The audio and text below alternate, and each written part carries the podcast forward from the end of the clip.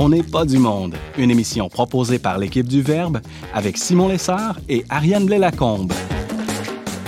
Cette semaine, à l'émission, Thomas Plouffe réhabilite l'obéissance en éducation. Sarah-Christine Bourriane contemple le ciel étoilé et Brigitte Bédard lance son agence de rencontre avec Jésus.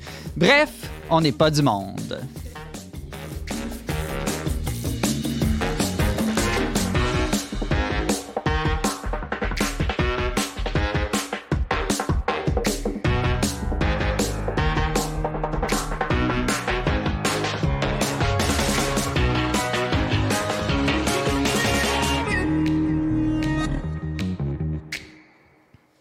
Bonjour à tous, euh, bienvenue à votre magazine Foi et Culture. Ici Simon Lessard en compagnie de ma co-animatrice Ariane Blais-Lacombe. Bonjour Ariane. Salut Simon. De bonne humeur aujourd'hui? Oui, comme toujours. Bon, super. On a vraiment une bonne émission aujourd'hui, je le sens là, qui s'en vient. Avec Brigitte Bédard. Tu vas-tu dire la même chose après l'émission? on verra, on verra. Alors Brigitte, euh, toi, tu es euh, une passionnée de Jésus et Oui. ton rêve, c'est que tout le monde rencontre Jésus. Absolument. C'est le but de notre vie. Et euh, en tout cas, je vais essayer de faire un pitch de vente euh, qui a de l'allure. là. Tu sais que j'ai rencontré mon mari sur un site de rencontre. hein. Ouais. Alors, je me dis que ben il y a des façons concrètes de rencontrer Jésus. Alors, je vais vous, vous dire, vous raconter ça. OK. C'est peut-être pas une agence en ligne, là. C'est peut-être une agence, euh, une autre, un autre genre d'agence que tu vas C'est nous la présenter. fibre optique à son meilleur. OK. C'est vraiment, on peut se connecter facile n'importe où.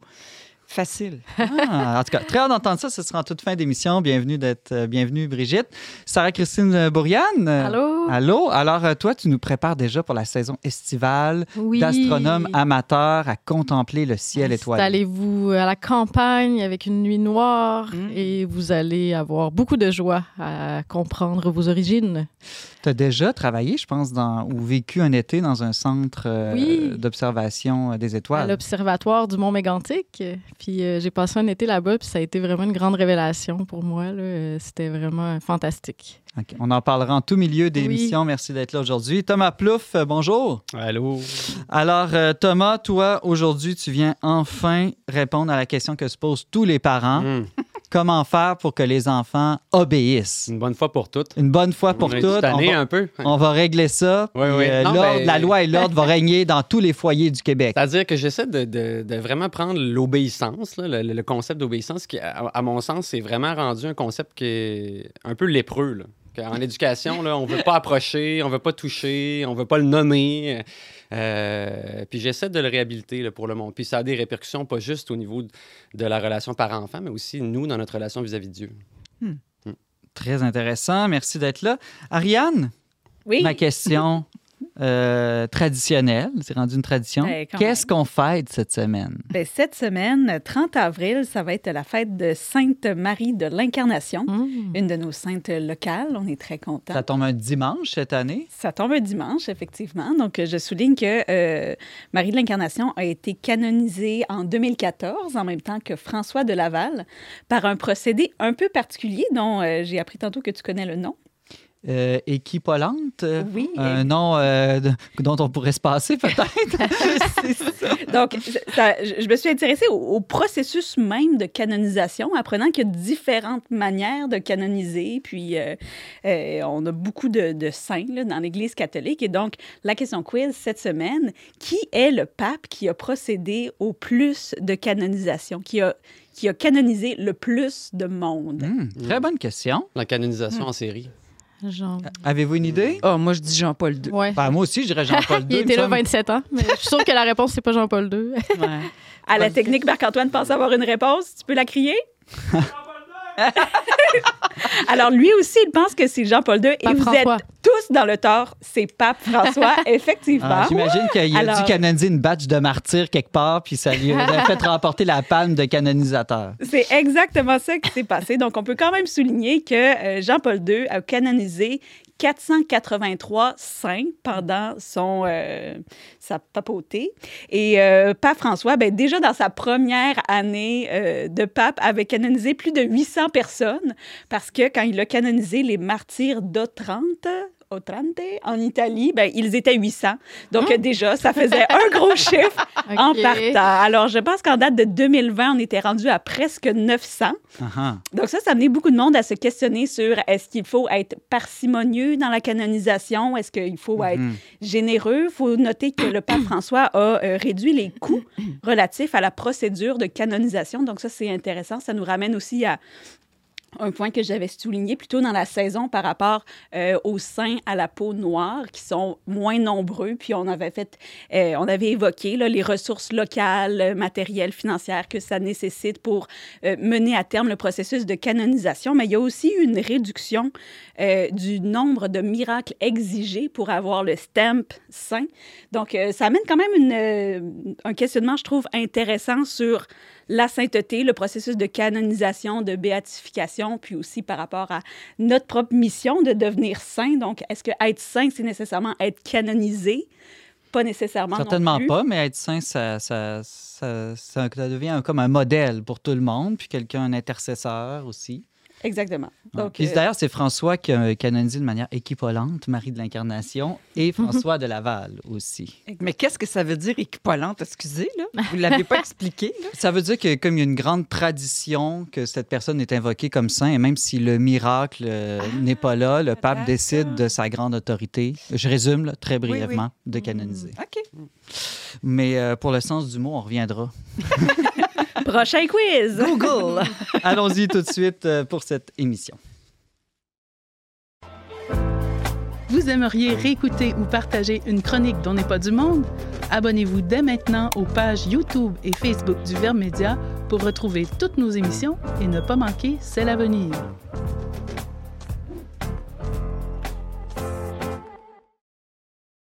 Comment concilier obéissance et bienveillance à l'ère d'une certaine parentalité positive qui valorise peu l'obéissance en éducation? Thomas Plouffe, lui, croit qu'il faut au contraire réhabiliter une juste vision de l'obéissance pour le bien des enfants et des parents.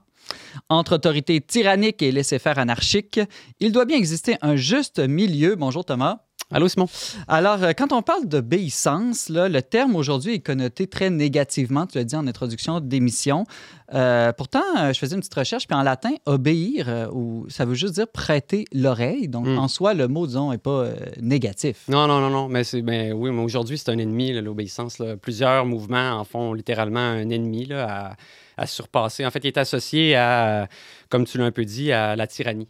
L'obéissance, nécessairement, c'est nécessairement une volonté tyrannique, euh, soit du parent ou encore d'une autorité quelconque, d'imposer sa volonté sur l'autre euh, sans considération pour l'autre. Alors que dans les faits, l'obéissance, euh, ben, c'est ça. Si on est pris avec cette définition-là, on est un peu mal pris parce que dans la Bible, souvent, on parle d'obéissance. On parle d'obéir à la volonté du Père et tout ça. Donc, euh, non, c'est pas ça l'obéissance. Il faut comprendre. hein. Alors, qu'est-ce que c'est une vision, disons, plus positive de, de l'obéissance? Ben, en comparaison, admettons que justement, on pourrait avoir la, la, la, la- la- la vision, euh, la première vision, celle d'aujourd'hui qu'on va voir souvent, c'est vraiment, c'est une idée que obéir, c'est complètement abandonner sa volonté, euh, se soumettre à l'autorité du, du, du, euh, et souvent par peur de la coercition, de la conséquence et tout ça. Et même, tu dis abandonner sa volonté, mais abandonner son intelligence aussi. Abandonner Pose-toi pas de raison. questions, fais ce que je Oui, te oui, dis. oui, oui. Et c'est vrai que parfois, c'est c'est utilisé comme ça par l'autorité, mais, mais dans, dans ce que c'est vraiment l'obéissance, euh, on pourrait choisir une définition différente. On pourrait dire obéir, c'est plutôt marcher dans les pas de quelqu'un qui nous précède, soit qui nous précède en âge, qui nous précède en sagesse, qui nous précède. Puis, en dépit ou euh, à l'encontre de, de, de ma volonté, de ce que je pense être juste, de ce que je pense être vrai, c'est faire ce qu'il me demande. Faire ce qui... Donc, nécessairement, ça prend. euh, Il y, a- il y a un mystère dans l'obéissance, il y a- il y, a de l'inconnu. Quand Mhm. j'obéis, je ne sais pas tout. Puis il y a donc nécessairement une résistance. Si on me demande quelque chose, puis moi, j'ai- j'ai- j'ai- je suis 100% d'accord, on ne peut pas dire que j'obéis. Donc, ça prend nécessairement une résistance. Euh, puis ça, ben, c'est valable autant vis-à-vis de Dieu que, que dans la relation en- entre un parent et son enfant. Quand un parent demande à son enfant d'obéir, euh, il lui demande, écoute, je sais que tu ne comprends pas tout, mais je te demande quand même de, de- de me faire confiance. Puis, on- est-ce qu'on pourrait dire que c'est aveugle l'obéissance? Parce qu'en même temps, la personne à qui on obéit, elle, normalement, elle n'est pas aveugle. C'est- On lui obéit parce qu'elle voit mieux que nous le chemin. Mm. Oui, c'est ça. Ben, ben en fait, euh, non. Justement, ça ne doit pas être une obéissance aveugle. Admettons, on pourrait dire, on pourrait distinguer deux manières d'obéir, là, qui, euh, euh, si on simplifie un peu les choses, on pourrait dire, il y a- il y, a effectivement une obéissance qui serait plus défensive. Hein, J'obéis parce que j'ai peur. Soit j'ai peur de, de perdre quelque chose. Ça peut être, j'obéis parce que j'ai peur de perdre l'am- l'amour de l'autre ou de l'affection de l'autre. Euh, j'obéis parce que j'ai peur de la conséquence. J'obéis parce que j'ai... j'ai, j'ai- j'ai- On pense à des prisonniers là, qui obéissent pour pouvoir ouais, ouais. avoir des châtiments. j'ai peur de perdre ou encore j'ai peur de- de- d'avoir une punition, de gagner quelque chose, mais de, de négatif. Donc, on a cette, cette obéissance-là qui est défensive, qui sert à me protéger. Puis après ça, on aurait une autre obéissance qui serait plus expansive, qui est vraiment une idée de c'est vraiment parce que je te fais confiance, et non parce que j'ai peur de quelque chose, mais parce que je te fais confiance que j'obéis. Puis l'erreur, c'est que souvent, on les, on les confronte, ces deux-là, comme, comme s'ils étaient foncièrement opposés. Alors que dans les faits, souvent, ils cohabitent en nous. Si, je, si je te demande pourquoi est-ce que tu roules pas à 170 sur l'autoroute, ben, tu vas me répondre, ben, probablement parce que euh, c'est dangereux. hein. C'est dangereux à la limite de, de- de faire un accident. Mais aussi, il y a en toi aussi une portion qui est euh, euh, parce que je veux pas me faire arrêter, parce que je veux pas me faire... donc, il y a en nous ces deux, ces deux euh, enjeux-là, qui... Mais ce qu'on veut, c'est que tranquillement, au lieu de les voir de façon opposée, on veut les voir de façon euh, comme dans un continuum. On veut passer d'une obéissance qui est plus défensive à une obéissance qui est plus expansive, où est-ce qu'on va garder l'aspect coercition, punition, mais plus comme des frontières, un cadre à l'intérieur duquel on va pouvoir obéir de façon, tu sais, admettons, qu'est-ce qui fait que je tue pas mon voisin s'il m'énerve? ben, c'est un extrême, mais c'est en partie parce que... C'est juste parce qu'il y a une loi puis tu as peur d'aller en prison. Ben, il faut pas que ce soit que pour ça. Mhm. mais en même temps, des fois, tu sais, face à. Dans la. Ben là, en tout cas, moi, moi j'ai pas de voisin qui m'énerve, inquiétez-vous pas, mais admettons. On salue ton, on salue tous ton voisin. voisins. J'aime tous mes voisins. Ouais, c'est ça. Où est-ce que t'habites, là? Il vit très proche de chez Antoine Malenfant.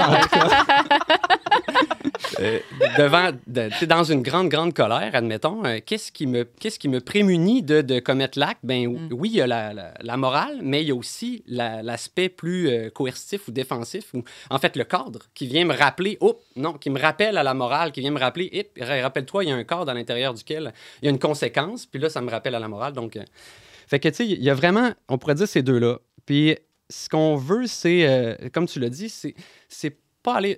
Souvent, quand on pense à une obéissance euh, en confiance, on va avoir la caricature avec la foi, souvent, que c'est une obé- un saut dans le vide. hein. on va dire, c'est, s'abandonner, c'est s'abandonner à la volonté de Dieu.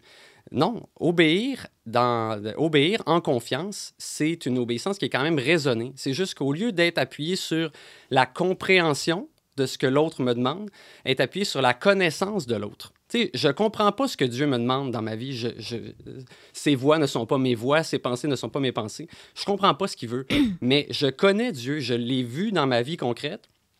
Puis parce que je le connais, je lui fais confiance. Donc, c'est raisonné. Il y a une raison derrière ça. C'est juste que c'est une raison appuyée sur la connaissance plutôt que sur la compréhension. Hmm. Fait que ça, ça s'applique aussi Donc, c'est la niveau des enfants. qualité de la relation par-enfant qui va favoriser le climat, dirons, disons, sain d'obéissance, si je comprends bien. Oui, entre autres. C'est-à-dire que de la même manière, qu'est-ce qui fait que je fais confiance à Dieu? C'est parce que je le connais. Ben, c'est sûr qu'un parent, s'il veut que son enfant lui obéisse, euh, il ne doit pas toujours chercher à ce qu'il comprenne les consignes. Il doit surtout chercher à, en vivant avec lui, il doit chercher à, le connaître, connaître son enfant. Puis inversement, il doit aussi se montrer à son enfant en vérité, de façon humble, pour que son enfant apprenne à le connaître lui. Donc, ça prend une relation de connaissance mutuelle. Euh, un environnement où est-ce que c'est sûr que ce qui prime, c'est l'amour, puis tout ça. Mais donc, euh, est-ce qu'il suffit juste de dire, ben, mettons plus d'amour dans notre obéissance ou dans nos commandements, quand c'est nous qui demandons l'obéissance, puis voilà, tout est réglé. On infuse de l'amour, puis il n'y a plus de problème, l'obéissance redevient une belle chose positive. Ben, ça, c'est un autre endroit où le bas blesse. C'est que des fois, c'est c'est un peu ce qu'on garde. en- euh, moi, j'ai le sentiment des fois là, que même dans, à l'intérieur de certains mouvements chrétiens, c'est un peu ce qu'on garde. Ça, c'est le cadre, le cadre global qu'on doit toujours garder en tête, mais qui n'est pas suffisant. Parce que si on connaît bien notre nature, on sait que notre nature, en fait, est, est- est conduite euh, par deux mouvements, en fait. Il y a un mouvement qui, oui, est aspiré vers, vers le haut, euh, et qui, lorsqu'on lui donne un environnement d'amour, de tendresse, de confiance, tout ça, est, est- est- est- est attiré encore plus vers le haut. Mais il y a aussi en nous une tension qui nous tire vers le bas, qui est une tension qui, où on est, poussé, on est poussé par nos passions. On a, on a sur nous le vieil homme, les, les, les, les, les- les pulsions qui nous tirent vers le bas, en fait. Même les enfants ont un vieil homme en eux. Ah, ils ont un vieil homme, certainement. qui est très fort même d'ailleurs. C'est-à-dire que, puis on pourrait l'imaginer autrement, on pourrait dire, tu sais, il y a vraiment en nous une lutte, en fait, entre nous, puis nous. On a, on a comme un, on a, on a un, on a un, un homme en nous qui, euh, qui On est, un homme. tiraillé à l'intérieur de nous-mêmes. On a vraiment une tension, un, un peu aussi entre nous et Dieu, quelque part. On veut pas obéir, au fond. On résiste à l'obéissance. Dans le fond, c'est comme un combat spirituel. qui Oui, oui, dit- c'est c'est un, c'est un combat qui, qui, qui- qui a lieu en, en- en nous, une lutte. Puis pour arriver, pour aider l'enfant euh, dans ce combat-là, ben, il faut euh, a- apprendre à maîtriser cet homme-là qui nous tire vers le bas, ce vieil homme. Il faut le maîtriser, littéralement. Là. Je donne une autre image. C'est quoi, je Mettons- comprends pas, faut casser nos enfants, c'est tout ça? Ben, attends, je vais y venir. Mettons, si je donne un. on, va, on va les casser plus tard, mais pas tout de suite. Si je donne une image, on pourrait dire on est un peu comme une, euh, comme une montgolfière. D'ailleurs, des fois, on est un peu montgolfière, mais ça, c'est un autre débat. Mais on- une montgolfière, pour, pour s'élever, a besoin de- de- de- d'une flamme, en fait, a besoin d'être d'être- d'être élevé par une flamme, mais a besoin aussi de lâcher du lest. Hmm. Hein, on a du lest qui nous tire vers le bas. Donc, on a, euh, donc, les deux sont importants. Ça prend un environnement d'amour, de tendresse, de confiance, de, conna- de connaissance mutuelle. C'est la flamme qui nous élève, mais ça prend aussi un- une discipline Un au sein du foyer qui nous amène à, nous à, maîtriser les, les- à maîtriser ce qui nous tire vers le bas, le contenir, le contenir nos pulsions pour qu'ensuite on s'élève plus vers Dieu et vers nos pères. Et c'est quoi lâcher nos sacs euh, pour Bon, les enfants alors- et les parents? Alors, c'est la discipline, c'est-à-dire que c'est une discipline au sein du foyer. Ça, c'est un autre mot qui est assez chargé. Ouais, c'est quoi, là? On donne des coups de règle puis des tapes ses fesses? La discipline, qu'est-ce que c'est?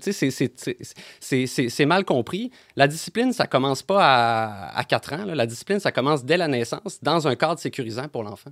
C'est en soi une discipline déjà qu'on instaure à l'intérieur de la maison. Un cadre sécurisant, c'est un cadre enveloppant, sécurisant dans, dans certaines routines, dans certains, dans des, admettons, dans, euh, dans des consignes qui sont demandées puis qui sont appliquées de façon conséquente, de façon cohérente par le parent, dans la, dans la patience euh, que le parent a envers son enfant, dans- mais un parent qui qui, euh, qui place l'enfant aussi devant ses responsabilités. De, il est responsable de ses actions. Donc, très rapidement, euh, oui, il y a, les enfants en bas âge sont des bulles pulsionnelles, on pourrait dire, là, des espèces de boules euh, qu'il faut apprendre à, à contenir pour qu'ils puissent se canaliser. Mais euh, euh, il ne faut pas juste, euh, parce que, sous prétexte qu'on voit que ce sont des êtres affectifs, il ne faut pas non plus tout accepter. C'est-à-dire qu'il faut les amener à se maîtriser, entre autres, par, en leur demandant très vite, par exemple, de, de, de, de, faire des tâches à la maison. Tu sais, on peut leur demander, mettons, demander à son enfant à 3-4 ans, on peut lui demander de faire son lit quand il se lève le matin. Puis on l'accompagne, évidemment. Là, tu sais, là, c'est sûr qu'il faut faire attention, parce que là, les gens vont dire Ben oui, mais là, ça dépend. Bon, si je généralise, mais on peut demander à son enfant des choses. On peut trouver en tout cas au moins une tâche qui est capable de Il faire, adaptée à chaque, à chaque Oui, oui. moment de sa vie. Il faut Ouais. pas sous-estimer l'enfant. Il faut pas le sous-estimer. Il faut le prendre vraiment. euh, puis il faut en patience. Il faut de façon patiente. Il faut de façon conséquente, cohérente. Il faut, il faut le, le- Non, non. Tu regarde. Rappelle-toi. Tu dois. Je t'avais demandé de faire ton lit ce matin. Je donne un exemple. là, mais je t'avais demandé de ramasser derrière toi. Je t'avais demandé de. Il faut le répéter. Puis. euh, puis ça, ça, je, termine là-dessus, sur ce point-là. Ça, c'est quelque chose qu'on peut pas essayer de faire par nos forces, surtout si on a beaucoup d'enfants, mais ça prend l'aide de l'Esprit Saint. On a besoin de Dieu pour ça. Thomas, j'aimerais t'amener sur un autre sujet. Euh, tu as parlé de Dieu tout à l'heure. Euh, Est-ce que tu vois un lien entre apprendre ou éduquer nos enfants à l'obéissance et puis la transmission de la foi chrétienne? Parce que, après tout, la foi, oui, Dieu est amour, Dieu nous appelle à la charité, mais Dieu nous demande de l'écouter, de lui obéir, de faire sa volonté aussi. Euh, J'imagine que si un enfant n'a jamais appris à obéir, il n'obéira pas plus à Dieu qu'à ses parents. Ben, c'est sûr qu'il y a un lien direct entre les deux. D'ailleurs, d'ailleurs euh, ben, c'est un peu ce que j'essayais d'écrire dans le texte qui était dans la, dans la, dans la, dans la revue du Verbe, c'est-à-dire que l'autorité qui nous est donnée, ou l'obéissance qu'on demande à nos enfants, elle n'est pas là pour servir notre intérêt à nous. Ultimement, là, comme parents, on est investi d'une mission vis-à-vis de Dieu, c'est-à-dire que c'est une mission qui nous est donnée dans le but d'éduquer vers Dieu. C'est ça qu'on veut pour nos enfants. Donc, euh, donc oui, c'est sûr qu'il y a un lien. Le- ce qu'on va essayer de créer comme, comme rapport des enfants vis-à-vis de leurs parents, euh, on va créer un rapport qui, idéalement, va pouvoir se transposer ensuite dans la relation que, une fois devenus adultes, ils vont entretenir avec Dieu. Euh, je parlais dans, le texte d'une subordination clairvoyante. C'est comme si on veut les placer dans un rapport hiérarchique, déjà, qui est un rapport hiérarchique de confiance, de connaissance, de, comme on l'a dit tantôt, qui va les amener, euh, c'est ça, quand ils vont être rendus adultes, à plus facilement, ça ne veut pas dire que ce ne sera pas un combat, là, mais plus facilement entrer dans la volonté de- de- d'un Dieu qui, qui connaissent, mais qui ne comprennent pas toujours. En fait, souvent pas. Hmm. Mm, Parce qu'il est mystérieux. En t'écoutant, il me vient une dernière question. C'est-tu plus difficile d'obéir ou de se faire obéir? Ben, c'est un, un combat pour les parents. Encore plus aujourd'hui, on vit dans une société où, justement, c'est mal vu la discipline, où c'est mal compris, en fait, la discipline, l'obéissance.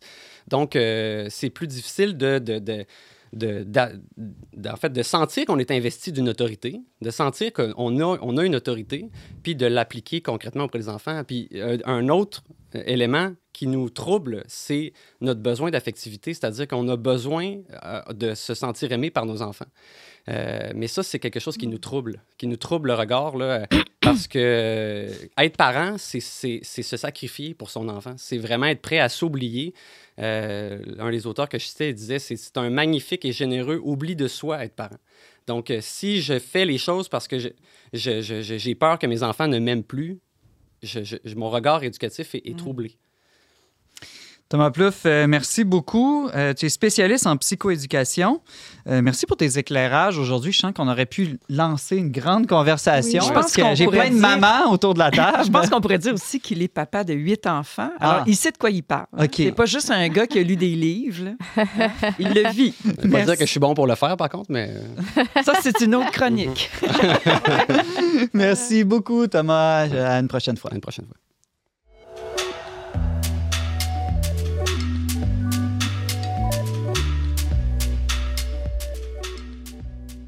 Aimez-vous regarder le ciel étoilé? Sarah-Christine Bourriane, en astronome amateur, croit que l'être humain a beaucoup à gagner à contempler ces soleils à des années-lumière de nous. Bonjour Sarah. Allô? Alors, euh, tu l'as dit en introduction d'émission que toi, t'aimes bien regarder euh, les étoiles. Oui, quand il y en a. Quand il y en a, parce que j'allais dire, il faut Ouais. quitter la ville souvent aujourd'hui pour voir les étoiles. Oui, en effet. euh, bon, quand on va à la campagne, qu'on fait un feu de camp, bon, c'est vrai que le feu cache les étoiles, mais, mais, en général, bon, c'est, on n'a pas accès souvent au ciel étoilé. Puis j'ai déjà travaillé, comme tu disais en introduction, à l'Observatoire d'astronomie du Mont-Mégantic. Puis là, j'ai découvert une réserve de ciel étoilé. Déjà, le terme. Ouais, c'est quoi Ben ça? oui, c'est comme des réserves. c'est cool de euh, dire ça. Qu'est-ce que tu as fait cet été? J'ai travaillé dans une réserve de ciel étoilé. Qu'est-ce que c'est euh, ce concept de réserve de ciel étoilé? C'est un endroit où on conserve les étoiles? Je comprends pas. Ben oui, on veut rendre les étoiles accessibles à tous. C'est très à la mode de dire euh, on veut que, que ce soit pour tous. Mais là, le ciel pour les tous. étoiles. Exactement. Parce qu'avec les villes, euh, on sait que ça émet beaucoup de lumière. D'ailleurs, quand on fait une soirée d'observation d'astronomie, ça prend une lampe de poche euh, rouge qui émet pas dans le spectre blanc parce que ça, ça l'éblouit. Puis ça fait que le regard euh, nocturne, euh, je sais pas si vous avez déjà eu un flash de, de- dans, dans les yeux, après tu vois plus rien euh, dans le ciel. Donc le concept, c'est ça, d'une réserve de ciel étoilé, c'est de que les municipalités travaillent ensemble pour qu'il y ait des mesures qui soient prises pour pas éclairer le ciel. Donc moi quoi quand je genres de là, quand je travaillais là, je voyais rien, en fait. Il fallait que j'aille une lampe de poche parce que euh, les abat-jours euh, sont comme... Ben, il y a des abat-jours de fait sur les luminaires qui sont dans les rues. Donc, déjà, c'est de c'est de pas éclairer le ciel. Donc, c'est de, de, de réduire, c'est ça, l'intensité aussi euh, de la lumière, d'avoir une autre couleur, des, des couleurs plus ambrées. Donc, déjà, ça, ça rend ça plus chaleureux. Donc, c'est c'est très agréable d'avoir une atmosphère comme ça qui... Puis aussi, il y a la durée. Tu peux avoir des détecteurs de mouvement. Oui, vas-y. Ben oui, puis, puis est-ce que, mais ça, le, la concept de réserve, là, j'imagine que ça implique aussi certaines rég- réglementations pour les citoyens aussi, pour Oui. les lumières qu'ils ont sur leur maison. Exactement. Ça, ça, ça prend vraiment un effort collectif, mais c'est encadré par une réglementation. Puis il y a 34 euh, villages autour de- du Mont Mégantic parce que c'est un observatoire d'astronomie. Puis on veut pas nuire à la recherche parce qu'il y a aussi de la recherche scientifique qui se fait à cet observatoire-là.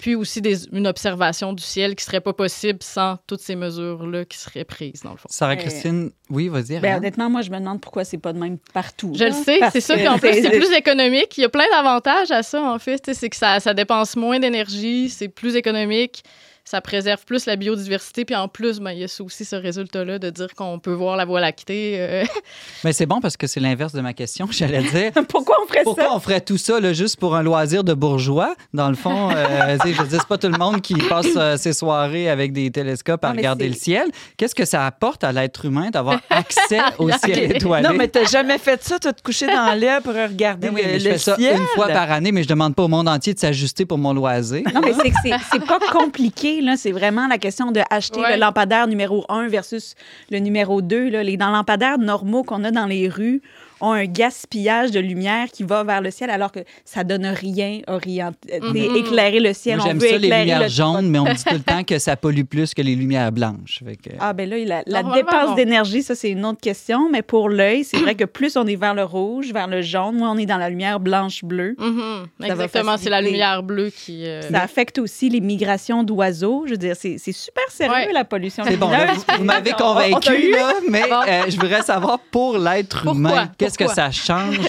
qu'on regarde le ciel? On fait juste dire, ah ben c'est beau ou ça peut aller plus loin que ça? Ben, euh, moi, je pense que regarder les étoiles, je voulais, je, voulais, je, je- je veux pas trop faire du, euh, du sur mais à New York, il y avait eu, euh, quand je travaillais au Mont-Mégantic, on montrait une image d'une voie, de la Voie lactée, déjà, on peut pas la voir tout le temps. Ça, c'est une- c'est notre galaxie dans laquelle on vit. Puis on peut voir comme, euh, c'est ça, le bras, on est Une comme... traînée lumineuse. Oui, exactement. Puis euh, à New York, il y avait une grosse panne d'électricité en 2003, puis euh, les gens ne savaient pas ce que c'était, ce qu'ils voyaient dans le fond. Donc, le ciel nous rappelle d'où on vient, euh, dans le sens que là, on est comme sur un petit caillou en ce moment qui, qui va à 30 km par seconde dans un système solaire qui tourne autour d'un trou noir, puis on est dans une galaxie, puis bon, tout ça se passe pendant qu'on est en train de se parler ici en ce moment.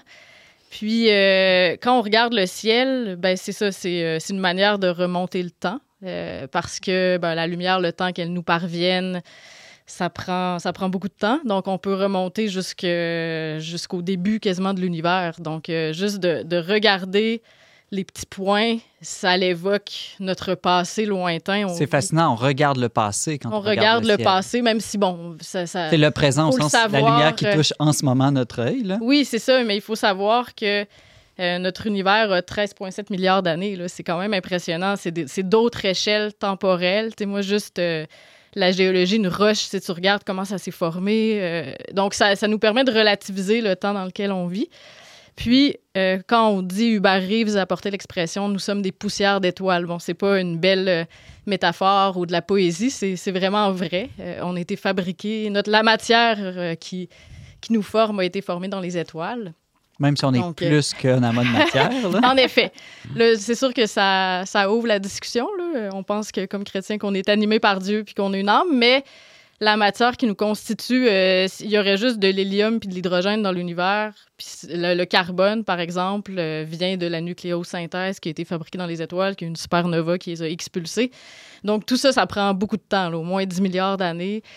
Donc, euh, c'est tout ça qu'on regarde quand on regarde les étoiles. Puis je pense que ça amène aussi, ben, c'est ça, une humilité, une ouverture vers autre, autre chose que soi. Parce que si tu regardes la carte de la pollution lumineuse, justement, c'est toute la lumière qu'on génère.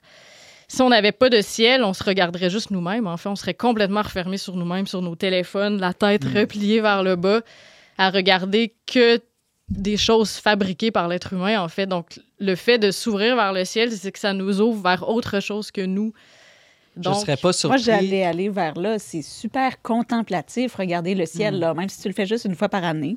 Tu as d'autres manières de contempler. Mais tu sais, on est tellement, je trouve, dans la société, tu sais, de fait, là, on a tout le temps notre cellulaire collé sur nos faces. Ouais. On n'est pas capable de se concentrer sur ouais. des vidéos qui durent plus que 30 secondes. Fait que regarder des Mhm. choses qui sont... euh, Tu sais, c'est- statique, là, le ciel, là. Il se passe pas grand-chose, puis pourtant, on se tanne pas. Tu sais, on est capable de le regarder vraiment longtemps, là. Il y a probablement même une corrélation, je ne dis pas une causalité, mais une corrélation entre la carte de pollution lumineuse et la carte de l'athéisme dans le monde. C'est peut-être plus lié au mode de vie en ville, mais euh, quand même, est-ce que contempler le ciel matériel peut euh, nous amener au ciel spirituel? Oui, tout à fait, c'est bien dit. Ben, déjà, dans les religions primitives, euh, le ciel bon, ouvre sur l'infini, la transcendance. On sait que c'est des, euh, que c'est des caractéristiques de Dieu. Euh, bon, je pense à Aristote qui parlait du monde supralunaire, que c'était un monde immuable par rapport au monde de la Terre qui est plus celui du mouvement de la, de la corruption. Dans le christianisme, déjà dans notre langage, juste le fait de dire le Dieu très haut. Bon, Euh, notre Père qui est aux cieux.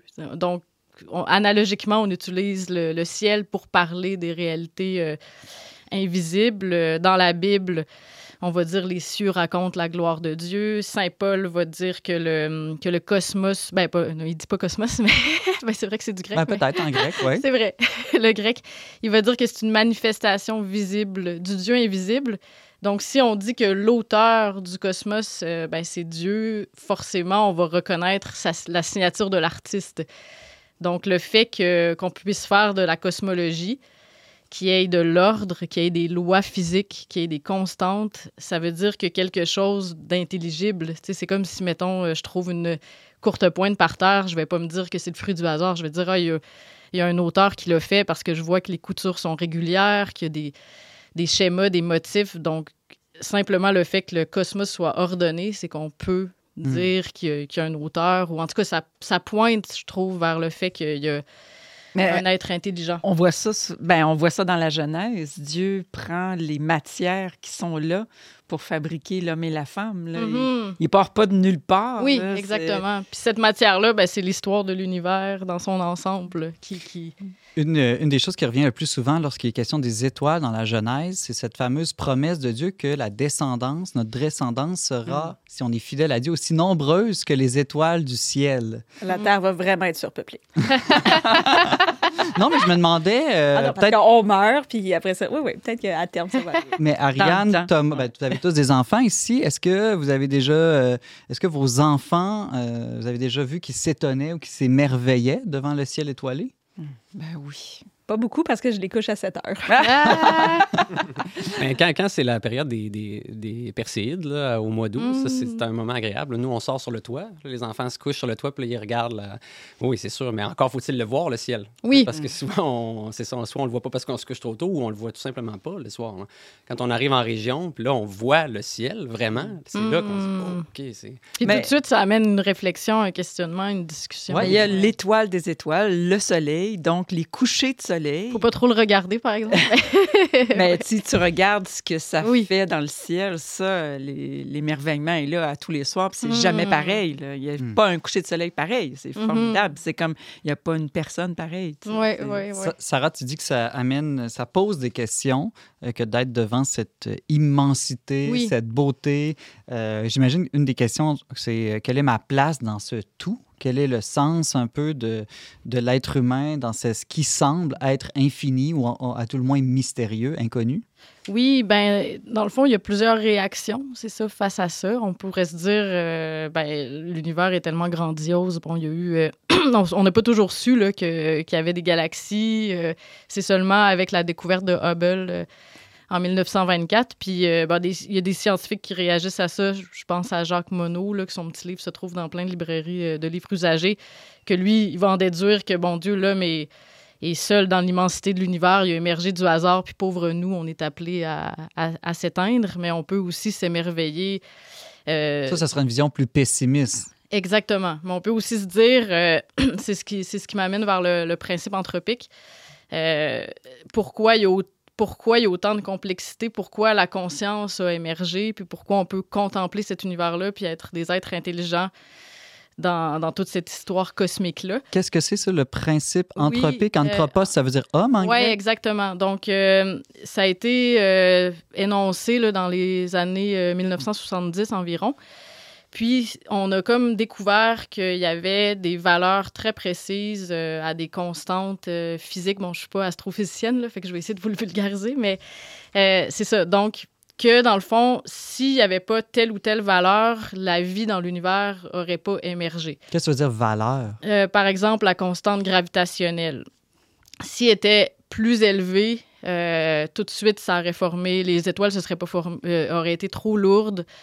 Il y aurait eu genre plein de trous noirs, puis euh, il n'y aurait pas eu tout ce temps-là pour que la vie émerge. Puis inversement, si elle était trop faible, mais ça aurait été trop long, puis la, vie telle qu'on la connaît, en tout cas, aurait pas pu émerger. Donc, c'est comme si on avait pris, euh, on a pris des super ordinateurs pour tester différents modèles d'univers, puis ça donne tous des univers stériles. Donc, c'est comme si l'univers dans lequel on est présentement a les bons paramètres. Tout avait été Pour pensé que- pour permettre la vie et la vie humaine. Comme un réglage. euh, Oui, très précis. On dit le Hmm. fine-tuning. Après, bon, c'est la science ne se prononce pas sur les questions de sens ou de pourquoi ou sur la finalité, mais ces données-là pose cette question de, de est-ce que vraiment on, on est, euh, on est voulu dans l'univers? Ou en tout cas, c'est sûr que quand on est chrétien, on peut avoir cette, cette lecture-là, dans le fond. De... Ouais. En conclusion, euh, Sarah Christine, euh, toi, quand tu contemples le ciel, qu'est-ce que ça provoque en toi?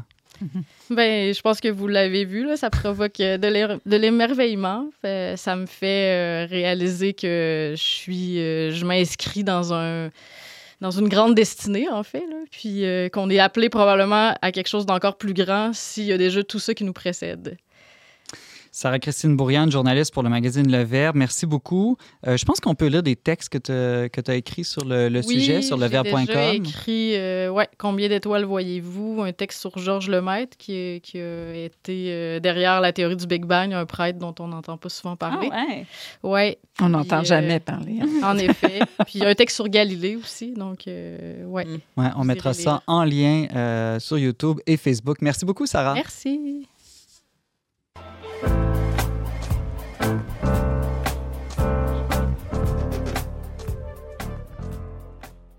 Vous écoutez On n'est pas du monde avec Simon Lessard et Ariane Blais-Lacombe.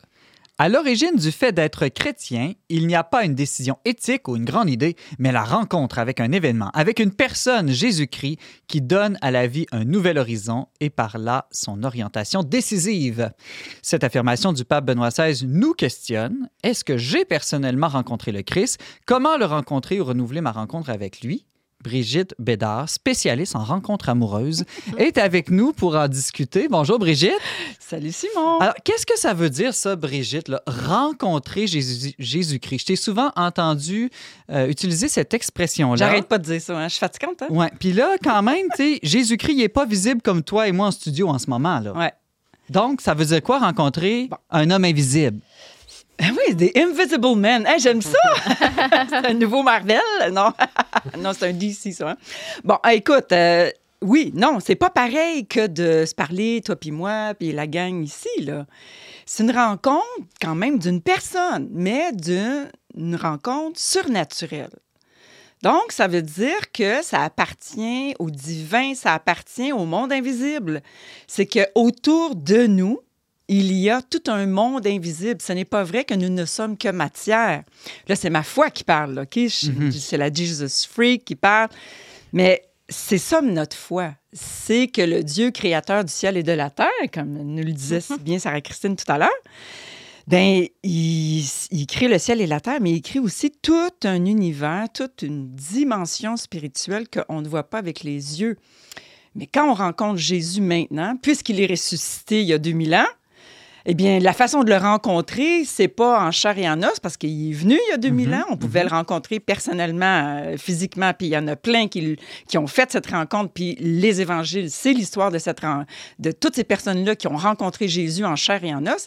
Mais puisqu'il est mort et ressuscité, ben maintenant, c'est d'une façon surnaturelle qu'on fait sa rencontre. Ça veut dire quoi, surnaturel? Ça veut dire que je lis la Bible, que je prie? euh, Il y a plusieurs façons de le rencontrer. Alors, toi, mais- par exemple, Brigitte, comment est-ce que toi, tu l'as rencontré? Bon, moi, ça a été vraiment une conversion fulgurante. Mais je veux dire, c'est pas tout le monde que c'est comme ça, là.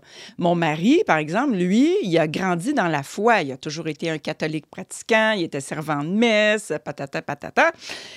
Mais lui, ça s'est fait petit à petit, tranquillement. Il a vécu quelques expériences où il a senti intérieurement l'amour de Dieu dans des circonstances spécifiques.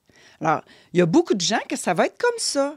Il y en a d'autres que ça va être en lisant une parole de la Bible. Ils n'ont jamais lu la Bible de leur vie. Combien d'histoires de conversion que j'ai entendues comme ça? Ils rouvrent la Bible comme ça, là, puis euh, tout d'un coup, ils lisent une- une- un verset, puis bang! Ils sont transpercés de l'amour de Dieu et ils comprennent, comme avec une nouvelle intelligence, qu'est-ce que ce verset-là veut dire dans leur vie personnelle. là. Puis il y en a que ben, ça va être comme moi, des conversions euh, fulgurantes. La fille, elle connaît rien, elle haït l'Église, Jésus, tout. Elle engueule un moine pendant trois jours. Puis au bout de trois jours, elle s'écroule à terre, elle veut se suicider. Puis là, tout d'un coup, le, moine-là, il prie sur moi, et puis là, l'Esprit Saint me tombe dessus, et je comprends en une fraction de seconde là, que Dieu est le créateur du ciel et de la terre, qu'il est mon père, je suis sa fille. Jésus, c'est vrai, c'est pas juste le film de Franco Zeffirelli que je regardais quand j'étais petite, le Jésus Nazareth. C'est une vraie personne, puis qu'il m'aime, puis il est mort, là, puis sa résurrection fait en sorte que moi aussi, je ressuscite. J'ai comme tout compris, là, tout ça, euh, l'économie du salut, là, qu'on appelle en jargon catholique, j'ai compris ça en à peu près 10 secondes. J'ai- capoté bien raide. Fait que, et depuis ce temps-là, j'en suis toujours pas revenue. Fait que, il y a différentes façons de rencontrer Jésus. C'est intéressant. C'est pas une manière unique, c'est pas une méthode non plus. Je sens que c'est vraiment une grâce, quelque chose qui est donné gratuitement. C'est Dieu qui fait les premiers pas. Ouais. Mais il faut qu'il y ait une petite ouverture quand même. Mais est-ce que j'avais j'avais pas une ouverture euh, intellectuelle moi, Hmm. mais j'avais une ouverture affective. J'étais complètement défaite, j'avais tout perdu. Un peu comme euh, euh, quand j'étais alcoolique, toxicomane, ben j'avais tout perdu pour retomber dans un sol d'église pour faire du meeting de cocaïnomane anonyme. Fallait vraiment être mal pris, tu sais. T'as pas le goût d'aller passer tes vendredis puis samedi soir là. Alors il faut comme moi, j'avais comme tout perdu, puis là il y avait une ouverture qui s'est faite là. Ariane? Ben, je, je, je pense que tu t'enlignais vers ça. là. J'allais demander, tu sais, c'est quoi donc... euh, c'est quoi les manières ou c'est quoi les trucs? ou tu sais, Est-ce qu'il faut aller Oui. crier? Mettons que j'ai pas envie d'aller crier après un moine pendant trois jours. Non, parce que c'est pas tous les moines qui encaisseraient ça. Il était un peu spécial. Ben, euh, je dirais que euh, pour ceux qui ont jamais connu Jésus, Ouais, ou commençons ceux- par ceux-là. Bon, pour ceux qui ont jamais connu Jésus, il y y a des moyens concrets. Donc, je pense qu'il y a, euh, je pense à toutes ces personnes de mon entourage, de mon ancienne vie, qui des fois viennent me- m'envoyer des petits messages euh, sur Messenger, me disent ah Brigitte, euh, bonjour. Puis là, ils me posent pas trop de questions, tu. Mais tu vois qu'ils ont comme une attirance. Ils se demandent qu'est-ce qui s'est passé avec moi. Et puis, moi, je dirais à ces personnes-là de juste croire pour un instant que Jésus est une personne vivante. OK? Arrête de penser que j'essaie de me, me remettre, moi, dans l'état d'esprit où j'étais avant. Là. Jésus, c'était une photo qui était sur le mur de ma grand-mère, comme on a déjà dit, Simon et moi. C'était comme ça.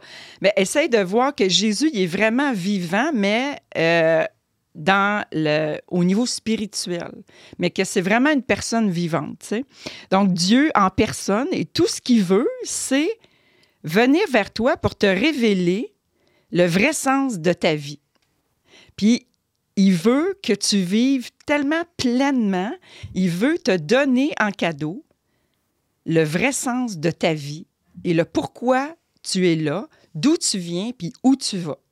Il veut, euh, euh, que tu comprennes le but de ta vie.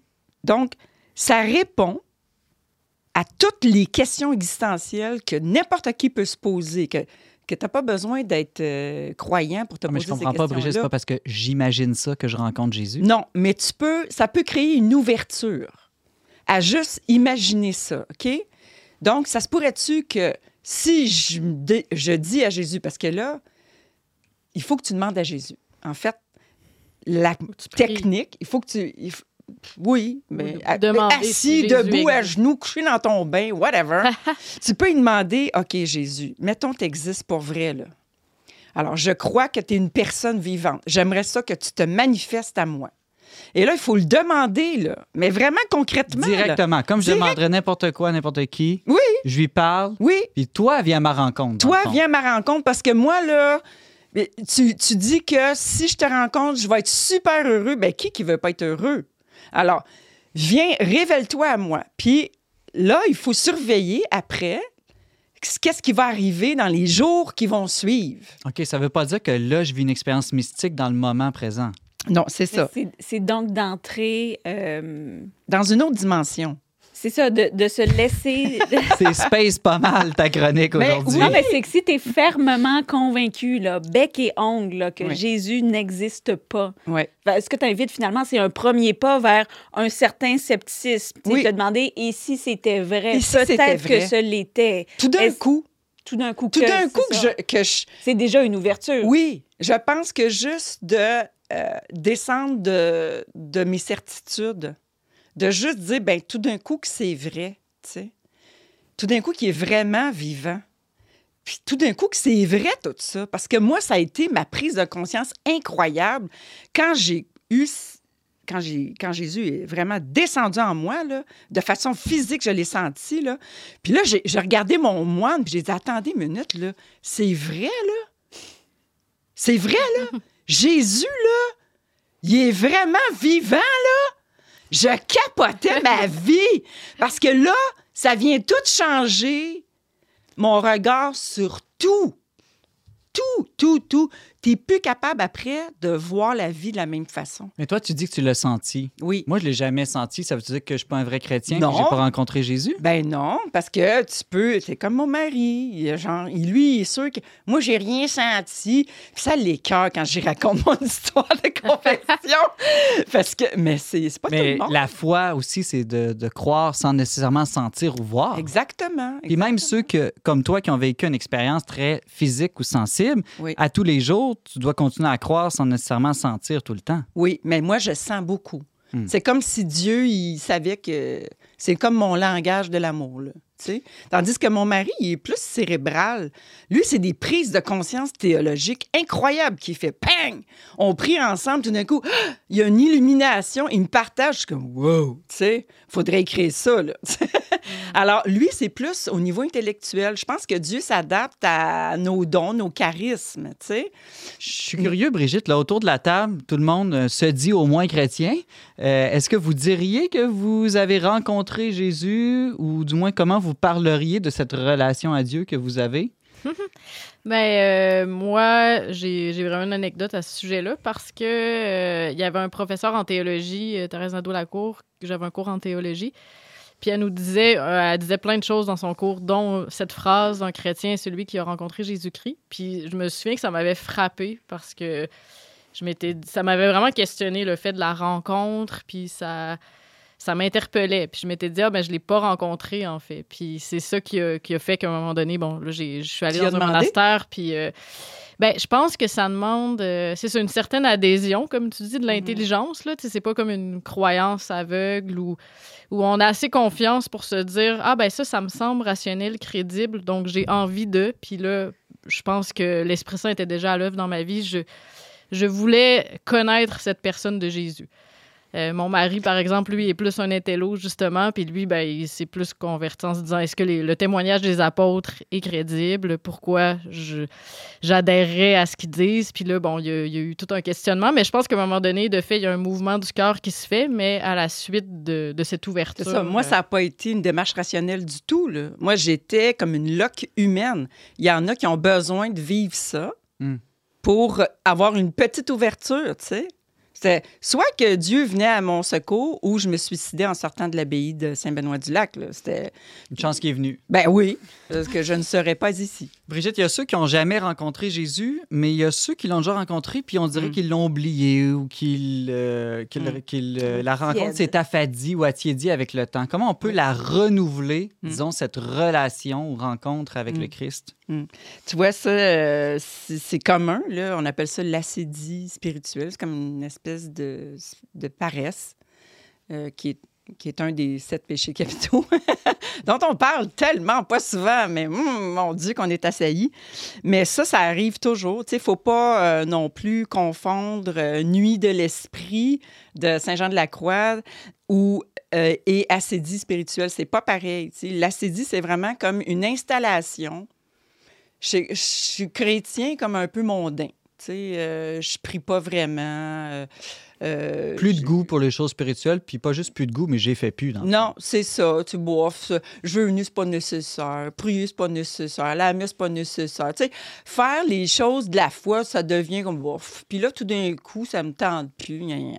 Donc, euh, puis j'analyse les textes au lieu de vraiment euh, recevoir les textes de la parole de Dieu comme une parole vivante qui m'interpelle puis me touche chaque jour. tu sais. Donc, pour ceux qui souffrent d'acédie spirituelle ou qui sentent que ça ne lui tente plus, il y a se remémorer ma rencontre avec Jésus. Puis euh, le moment fort de ma vie, ou les moments forts de ma vie. Puis si tu n'en trouves pas, c'est peut-être que tu ne l'as pas rencontré. Alors, c'est peut-être de le demander, ben viens à mon secours, puis je vous le dis, il va venir, vraiment. Il faut le demander des fois pendant quelques semaines. faire une retraite de style anamnèse qui va faire le. C'est quoi ça, anamnèse? Anamnèse, Je connais l'anamnèse de la messe, mais pas ben, les c'est le- retraites. C'est le même principe, c'est qu'on se rappelle tout. Je me rappelle toute mon histoire. Ça veut dire mémoire en grec. Oui, faire mémoire de mon histoire avec les, les yeux de Jésus. Voir toutes les places où Dieu était présent dans ma vie, puis les relever. Les, les... Mais ça, ça existe des retraites comme ça qui durent une semaine, là, tu sais, qui est guidée vraiment à- avec la parole de Dieu. Ou euh, être accompagné spirituellement. Avoir un accompagnateur spirituel que tu rencontres chaque mois ça t'aide à rester on track. OK, là? Ou euh, prier avec la Bible. Parce que même la messe, ça ne tente plus. Ou se forcer vraiment à connecter avec la Bible, là. de lire la parole, mais de la méditer, même si c'est juste un mot. Euh, penser à notre mort. C'est quoi le- ouais, Ça t'aide à rencontrer Oui, Jésus, toi. Oui, ben c'est quoi le but de ma vie?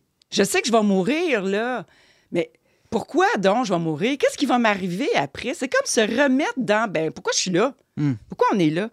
Puis euh, de, de vivre les trois. Euh, Hein, C'est quoi ça? Là, dépêche-toi, il nous reste 15 secondes. ah! Ça s'appelle la vigilance, la transparence puis la résistance. Ça veut dire d'être vigilant dans le combat spirituel. D'être vigilant et d'être transparent, c'est de dire ce qu'on vit, de ne pas rester pogné tout seul avec mon acédie, justement, avec mon péché, de le dire à mes amis, tu sais, puis de résister, résister à la tentation, résister à la paresse, puis de vraiment replonger, puis me forcer, tu sais. Ça peut être des, des puis d'être, euh, une autre affaire aussi, d'être attentif aux signes de Dieu qui se manifestent dans ma vie, voir avec ce- cette vision surnaturelle des choses dans la prière, dans les rencontres avec les gens. Qu'est-ce que les gens, ils nous disent des fois? Ils nous, nous lancent une parole, Ah, ça vient me chercher, mais qu'est-ce que ça dit de ma vie spirituelle? J'ai entendu, j'ai vu quelque chose qui faisait pas mon affaire, ça m'a blessé. Qu'est-ce que ça dit de ma vie spirituelle? Puis il y a les événements aussi. Il y a les événements qui peuvent me dire Ah, mon Dieu, Dieu, il me parle à travers cet événement-là.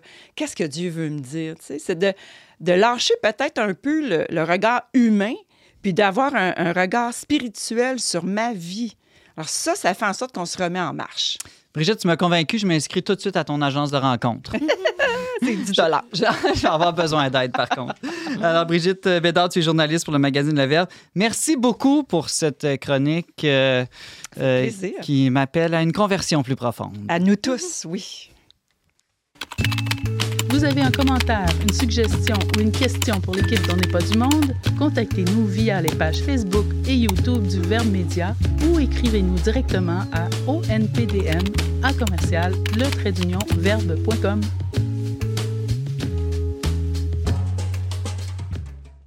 C'est l'heure de notre tour de table culturelle. Thomas Plouffe, je commence avec toi cette semaine. Oui, très court. En fait, en complément de ma chronique, euh, je vous conseille d'aller voir les conférences du, euh, du psychologue qui s'appelle Ray Guarandy. C'est en anglais, c'est un Américain. Mais lui, c'est très humoristique. Il fait des, il est père adoptif de 10 enfants avec sa femme, puis catholique. Puis il, il- il réussit à dépeindre toute l'obéissance, mais de- dans un ton très humoristique pour les parents. C'est très concret. euh, vous pouvez trouver ça facilement sur YouTube. C'est vieux un peu, ça date, mais ça, ça date en termes de temps, mais c'est encore actuel.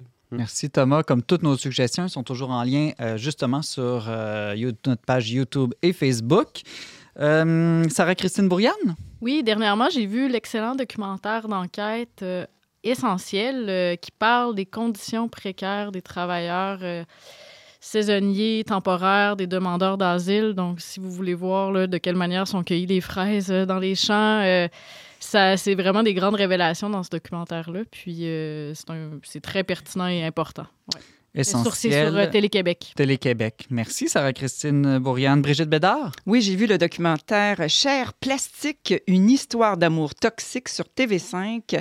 Ça dresse un état des lieux de la place qu'occupe le plastique dans nos vies et de la relation ambiguë que nous avons avec lui, de sa fabrication à sa fragmentation. Euh, je vous dis, c'est renversant, c'est super bon. Et pour trouver une solution à moins de plastique, il y a la boutique Éco-Loco qui est à Montréal sur le chemin, euh, sur la rue Beaubien-Est, qui est vraiment génial. Tu peux faire livrer, mais ils ont de tout et tout sans plastique. Éco, locaux, boutique responsable.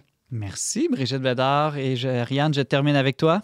Oui, ben pour fêter euh, Sainte-Marie de l'Incarnation, je vous invite à visiter le pôle culturel des Ursulines à Québec, à ne pas confondre avec celui des Augustines, qui sont très proches l'un de l'autre, mais j'ignorais moi-même que les Ursulines ont un musée, en plus d'une école.